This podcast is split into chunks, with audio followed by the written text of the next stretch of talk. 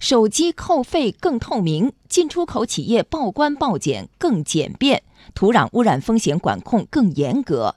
从今天起，有一批新规将影响我们的生活。央广经济之声记者杨富江报道。你是否曾接到电话被推销手机业务？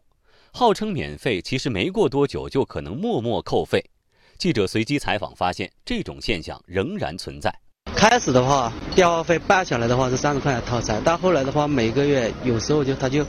隐性的就给交了，就这些有来电显示、炫铃，就这些就是用不着的这些服务。针对手机不明扣费等问题，工信部要求电信企业从八月起以短信方式按月向用户主动推送通信账单信息。这就意味着，从八月起，手机用户会收到一条特别的短信，这是运营商主动向用户推送的通信账单，可以清楚地告诉你每月的话费都花在了哪里。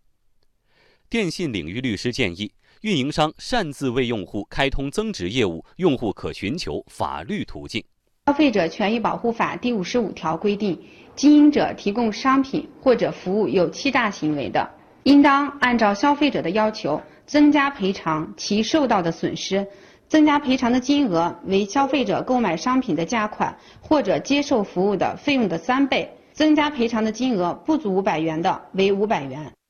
八月一日起，全国海关将实施进出口货物整合申报，企业报关报检只需填写一张报关单，这将改变企业现有的报关流程和作业模式。重庆海关工作人员孙维浩介绍，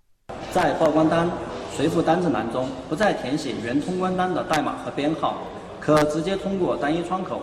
向海关一次申报，海关一次放行。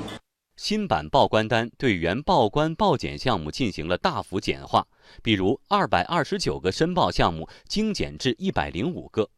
于新欧班列物流综合部刘希，对于新而言，减少了通关的环节。提高通关的效率，更好地服务了货物的进出口，对下一步通过渝新欧进口木材、粮食、水果、牛羊肉啊，将会更加的便捷。